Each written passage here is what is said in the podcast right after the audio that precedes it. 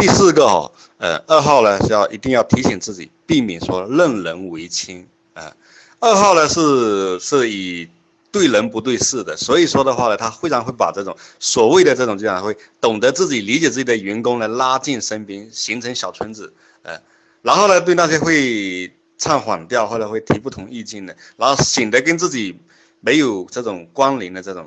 这种呃员工呢，他就会排到远处去，排斥到远处去，那这样对团队他是不利的。还有就是二号要重视机制啊。呃，不是说为了这个关系啊，有的时候为了关系牺牲这种机制，呃，这个的话，因为二号太在意关系了，有的时候往往会为了关系呢，他心太软，下不了手，最后最后的话是牺牲了整个机制。还有就是二号呢，他在这种情爱关系上他是非常暧昧的，呃。但是这里面并不是说二号他是属于这种呃我们常规世俗上说这种哇怎么这种怎么这样子呃反正就是那个意思，他不是那个意思。事实上二号怎么了？因为他的性格他会善于发现别人的需要，而且的话呢他会去迎合这种这种别人的这种情心情跟跟这种需要，然后的话呢他就往往会怎么了？会一个的话会让对方产生这种一种一种误解，说哎呀他怎么对我这么好呢？一直给我倒水，一直给我拿拿拿七拿八，他完全没有必要，我又不是他领导，那是不是对我有意思呢？就说作为对象，他会产生这种误会，呃，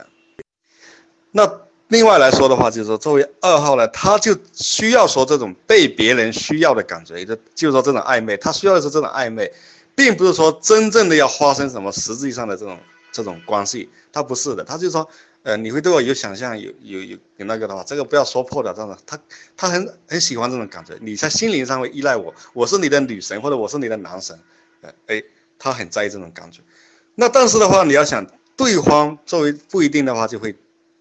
解读的这么到位或者刚刚好。那有的时候往往会过度的解读，也就是说，呃，作为你若是作为二号的领导者的话，你不要让你的下属会产生着想的太多。他认为说你会是不是对他有有意思干嘛的？这点的话呢，我要提醒所有的这个二号的领导者，要绝对不要去暧昧。刚才我们说的是，如果你是二号的领导者，那现在我们反过来说，如果你是一个领导者，不管你是什么号码，但如果你的下属里呢有二号，嗯，那这个的话你要你要注意几点哈。第一，你要尊重他的这种友善和爱心，你要尊重他的友善和爱心，如果你把他的友善和爱心呢，去，甚至的话去忽视，甚至说，甚至的话，你就，你就觉得他这个，哎呀，你怎么，怎么这么会？意思讲，意思是讲他，因为二号本来就有点管太多，没事忙的这样子，有的时候你去寻他这种这种意思讲，你这个低三下四干嘛的？呃，溜须拍马的话，那这样的话对二号伤害是非常非常大的。然后呢，对于二号呢，你要私底下的表示关心和认可。不，不要长时间去冷落跟忽视他，呃，因为二号是非常在意你怎么看他，你跟他有什么样连接。那时候你只是讲讲在，一直都是在公开场合的这种公这种，比方会议上在干嘛的话，你对他有互动，私底下跟他完全没有互动的话，他会觉得说他跟你很疏远，呃，他在意的是这个，不能去安排二号去做那种什么呢？就是说。大量的时间都处于一个人的状态，就是没有同事，没有同伴，一个人待在那里。那二号是很痛苦的。比如讲去看守一个仓库或者工地，或者说去看守灯塔，或者说去去这个看守一个一个一片森林啊，等等等等。就说他没有同事跟他互动，一个人待着，呃，那他的二号是很痛苦的。时间久了他是干不下去的。还有就是说不适合安排竞争性非常强的岗位。二号跟三号不一样，二号是比较不愿意竞争的，他更多的话他喜欢混性，他不喜欢跟人家争，哎，所以说的话竞争性非常强的岗位，二号也是很痛苦的，嗯，要要把叫他把别人的东西夺过来，或者说他成了，别人就必须要败了，那二号是很痛苦的，也不能安排这种需要太强的原则性，呃，比如讲这种什么审审计啊，什么执行啊，因为到时候有的人会求二号，二号心很软，还有就就是什么呢？呃，那种。需要冲突跟攻击的这种岗位，打个最土的就想说，就去你叫他讨债，你的二号讨债，你想都不要想的，二号讨债他的天生的弱项，嗯，如果你下属里有二号，尤其是关键岗位的话，你一定要密切关注，避免二号出现这种党同怀异搞这种宗派山头，二号是很会这种搞山头主义跟这种宗派主义的，他搞小村子，然后的话呢，几个人抱成团，嗯，这样这样子，这种党争啊，是历来的话呢，都是对对国家是不利的，对于一个企业也是不利的，甚至对个家庭都是不利的。然后二号下属对你很容易实行报喜不报忧，他会过滤性的报报告你，这不是因为二号他他的一种，恰恰因为二号性格里面的这种善良。他怕你痛苦，他怕你不高兴，所以他选择性的都把好消息告诉你，然后坏消息呢都过滤掉，就隐瞒不报。所以说，如果你的你的这种直接下属里有这个二号的时候，你一定要注意他报喜不报忧。在九个号码里，是二号他最擅长是营造关系，二号尤其擅长营造跟上级的关系。他有的号码是专门是善于营造这种下级或者营造这种弱势群体的。呃那二号他是非常非常有特点，二号是非常善于营造跟上级的关系，然后还有的话呢，如果是你的下属是异性的话，就跟刚才我们说的那样子，你一定要让他有明确的边界认知，呃，然后你你不能把他想多了，你也不能让他给想多了。那现在我们站在这种下属的角度，就说，如果你的领导是二号。刚才是说，如果你的员工是二号，现在反过来，如果你的领导是二号，嗯，就说要注意几点。第一呢，对这个领导的主动表示的关心和帮助呢，你最好不要去拒绝，然后呢，也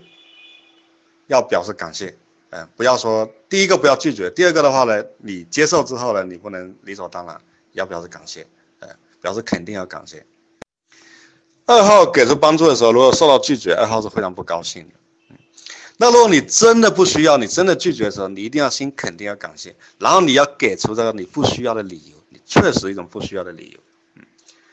还有呢，对于二号的领导，你可以多向他求助，你向他求助。二号是被人家求助、被人家需要、被人家依赖的时候，二号是非常有感、有有这种成就感、很高兴的。你在领导二号领导面前的话，你一定你要体现的自己是一个重感情的。呃，而不是说对事不对人，你要，而且的话，你重感情，你的，尤其你很看重呢，你跟他的感情，呃，跟这个二号领导的感情，然后还有就让你工作跟生活的边界不要太清晰，可以适当的模糊，呃，因为二号他还是不认同这种工作跟生活边界这种过于清晰的这种这样子的人，嗯，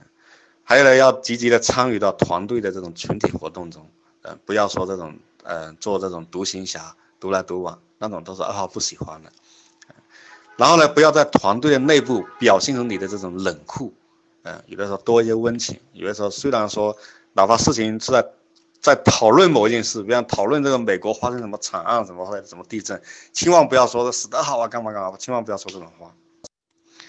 如果呢是异性的话呢，还是那句话，你不要想太多了。嗯，然后呢，也不要让他想太多。如果你坐在你谈判桌对面的这个是二号，不管他是客户还是说这种合作伙伴，也就谈判对象，如果是二号的话，要注意什么？嗯，第一，你一定要注意温情跟礼数，你要注意这种，你不要说我硬邦邦的，我们就是谈事，你一定要注意温情，还有在礼数礼貌上要到位。第二个呢，你要你想要他购买你的